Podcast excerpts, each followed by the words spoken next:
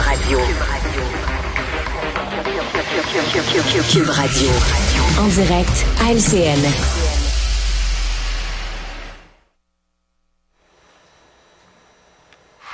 C'est le moment d'aller retrouver Mario Dumont et Emmanuel Latraverse. Bonsoir à vous deux. Bonsoir. Bonsoir. La ministre des Finances, Mme Freeland, qui a déposé sa mise à jour économique et le Canada va réduire les déficits pour se préparer tranquillement à une récession en 2023. Emmanuel, c'est la première fois que le mot récession est évoqué. C'est le bon moment pour le faire ou c'est tard pour le faire? Bien, le gouvernement se base sur les prévisions euh, économiques des grands économistes du secteur privé. Et donc, euh, c'est le moment pour le faire parce que c'est le moment où euh, il dépose euh, son analyse de la situation économique canadienne. Mais encore là, il faut comprendre que euh, on l'évoque, mais du bout des lèvres, parce que le scénario de base, comme on l'appelle, c'est quand même qu'on éviterait une récession. Euh, et on craint que s'il y a une récession, la perception, l'analyse en ce moment, c'est que ça serait une toute petite récession qui, durerait juste le début de l'année euh, 2023. La réalité, Julie, là, c'est qu'on le sait pas et que le gouvernement ne le sait pas. Et donc, euh, il met ce, ce, ce, cette référence à une, à une récession dans ses scénarios pessimistes, surtout pas pour faire peur au monde, mais pour les rassurer, pour dire, regardez, ça, c'est nos prévisions actuelles. On a inclus une récession là-dedans, puis on croit qu'on a les moyens de l'affronter, cette récession-là. Donc, euh, il y a un message politique beaucoup plus large qui vise finalement à rassurer euh, les marchés, rassurer l'économie canadienne quant à sa capacité à, à, à résister. Mais encore là, il y a beaucoup de volatilité, je pense. Bon, euh, Mario, on parle du scénario pessimiste, là. Récession légère, mais récession quand même. Euh, ça va faire très mal euh, ou au contraire, on risque de s'en sortir pas trop mal du côté des Canadiens ou avec le, les taux d'intérêt qui ne cessent de monter, ça va faire mal finalement à l'économie? Ouais.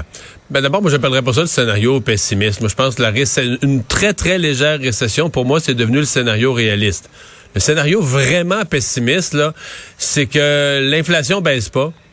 Euh, l'inflation s'entête, il faut monter les taux d'intérêt, plus, plus, plus. Et là, ça finit par frapper plus durement les ménages, les entreprises, tous ceux qui sont endettés et provoquer une récession un peu plus, euh, un peu plus douloureuse là, que ce qu'on a décrit. Pour moi, c'est ça le vrai scénario pessimiste qu'on espère encore pouvoir, sincèrement, je pense qu'on espère encore pouvoir éviter. Euh, ceci dit, plusieurs économistes vont nous dire il y a une telle pénurie de main-d'œuvre que on risque de vivre une récession sans chômage ou avec très peu de chômage. C'est-à-dire que présentement, il y a des entreprises manufacturières, ils cherchent 50 employés. Si la production ralentit, ils vont dire, ils vont, ils vont retirer les offres d'emploi. Ils vont dire, regarde, on cherche plus d'employés mais ils mettront pas à pied ceux qu'ils ont. Or, ce qui a fait que les récessions ont été si douloureuses dans le passé, c'est ça, c'est le monde perd leur job. Donc là, euh, le père de famille, la mère de famille rentre à la maison, j'ai perdu mon emploi aujourd'hui, j'ai été mis à pied, je peux plus faire les paiements, on peut plus payer à la maison, faut remettre les clés à la banque. Alors toute cette cascade là, euh, douloureuse pour les familles qui gâche les vies des familles, ça, je veux pas dire que ça n'en produira pas du tout, mais ça devrait pas beaucoup se produire. Et c'est pour ça que les économistes espèrent quand même une récession moins souffrante pour la population. Oui, un ralentissement, etc. Mais mm, le fait que ça se répercute pas dans des pertes d'emplois massives, c'est moins pire. C'est quand même ce qu'on espère. Là. Euh, à Québec, maintenant, les députés de Québec solidaire vont finalement prêter serment au roi Charles III pour siéger à l'Assemblée nationale le 29 novembre prochain. Emmanuel, est-ce que le Parti québécois se retrouve aujourd'hui dans les câbles, selon toi? Oui, très certainement. C'est une, une, mauvaise fin de deuxième période euh, au Parti québécois où en dedans de 24 heures, on a reçu euh, entre les dents le jugement sans appel du président sortant de l'Assemblée nationale, François Paradis, et où euh, Québec solidaire leur fait faux bon. Euh, on ose euh, comprendre entre les lignes que Québec solidaire, M. Jolin Barrette, est très habile. Hein. Il négocie l'histoire du serment en même temps qu'il négocie la reconnaissance puis les budgets avec les autres de dire, regardez les amis, là, vous rentrez dans le rang, vous rentrez à l'Assemblée nationale, puis moi, je vais, être un bon partenaire sur vos budgets. Ça fait un bon deal pour QS. Euh, donc là, il faut que le Parti québécois se trouve... Euh, une, une sortie de crise. Je mm. pense que le PQ commence à comprendre que l'idée euh, de se faire arrêter puis de faire un spectacle avec le sergent d'armes qui sort puis de s'entêter, euh, c'est pas très sérieux. Mais ils veulent obtenir des garanties sérieuses cependant euh, pour au moins pouvoir euh, crier victoire parce que objectivement ils auront gagné leur pari, qui est celui de retirer ce serment à l'Assemblée nationale éventuellement. Mario, le PQ devrait se trouver un autre combat ou au contraire aller au bout de ses convictions? Ben les convictions sont, sont entendues. Pour moi, le vrai combat du Parti québécois, c'est le parti parce que techniquement, le, combat du Parti québécois, c'est le combat d'avoir un parti politique fort qui porte la cause de la souveraineté. C'est pas le serment, c'est un symbole sur le chemin, mais c'est pas ça l'objectif. Et donc, si le PQ veut être fort pendant quatre ans pour porter haut et fort son message, la vraie bataille, c'est des temps de parole, c'est des budgets de recherche, c'est des outils. Et là, depuis l'élection, ils ont beaucoup plus mis l'emphase sur la question du serment que sur l'importance d'avoir une reconnaissance parlementaire. Moi, si j'étais au PQ aujourd'hui, ce qui m'inquiéterait beaucoup, c'est de me faire isoler par la rentrée parlementaire, de me faire isoler à la fois par un peu la CAQ et, Québec solidaire, mais me faire isoler sur la question du serment, mais étant isolé sur la question du serment, d'être sur, sur, le banc des punitions ou sur le banc d'à côté pendant que les autres règlent leurs affaires de reconnaissance et de perdre sur tous les fronts. Là. Et ça, je pense que c'est ce que le Parti québécois doit... Tu sais, des fois, il faut choisir ses batailles. C'est ce que le PQ doit éviter à tout prix parce que la bataille de la sermentation, puis personne ne va parler de ça le printemps prochain, l'hiver prochain. Si le PQ n'a pas des droits de parole, des temps de parole, des budgets pour faire son travail, ça, c'est quatre ans de misère noire.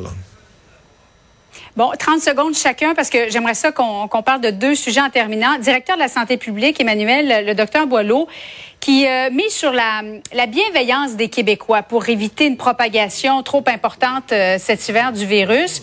Euh, on met sur une nouvelle approche le gros bon sens. Est-ce que euh, est-ce que c'est juste et, et bon selon toi? Ben moi je comprends euh, pourquoi on le fait. Deux raisons. De un, la réalité c'est que euh, les tests rapides dont dépend la majorité de la population ne sont plus aussi précis et efficaces à cause des nouveaux variants et etc.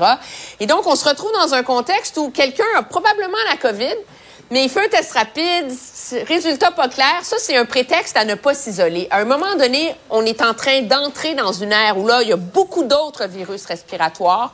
Euh, la grippe, tout le reste, c'est de dire malade, maison. C'est tout. Peu importe le résultat du test. Et ça, je pense que c'est un message qui est simple, et qui est simple pour euh, le contexte dans lequel on est en ce moment. Et Marion, en terminant, un mot sur l'OSE Canada qui exploite notamment Rona, euh, euh Renault Dépôt qui est vendu euh, à, des intérêts américains. Un mot là-dessus? Ouais, il faudra qu'on connaisse mieux Sycamore Partners. C'est une entreprise, je suis allé voir tantôt sur l'ordinateur, j'ai eu quelques minutes.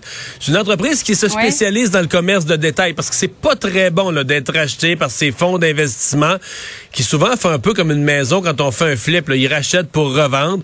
Mais Sycamore ont quand même, ils, opèrent du commerce de détail.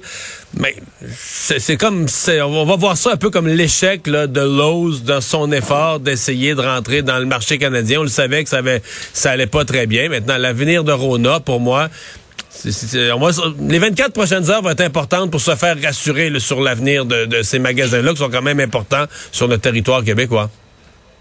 Merci à vous deux. Mario, on vous écoute ce soir, reprise à 20h30 sur LCN. Bonne soirée. Ah voilà, c'est ce qui met un terme à notre émission. Merci beaucoup d'avoir été là. Je vous donne rendez-vous demain 15h30. C'est Marc-André Gagnon qui s'en vient pour nous raconter ce qui se passe sur la colline.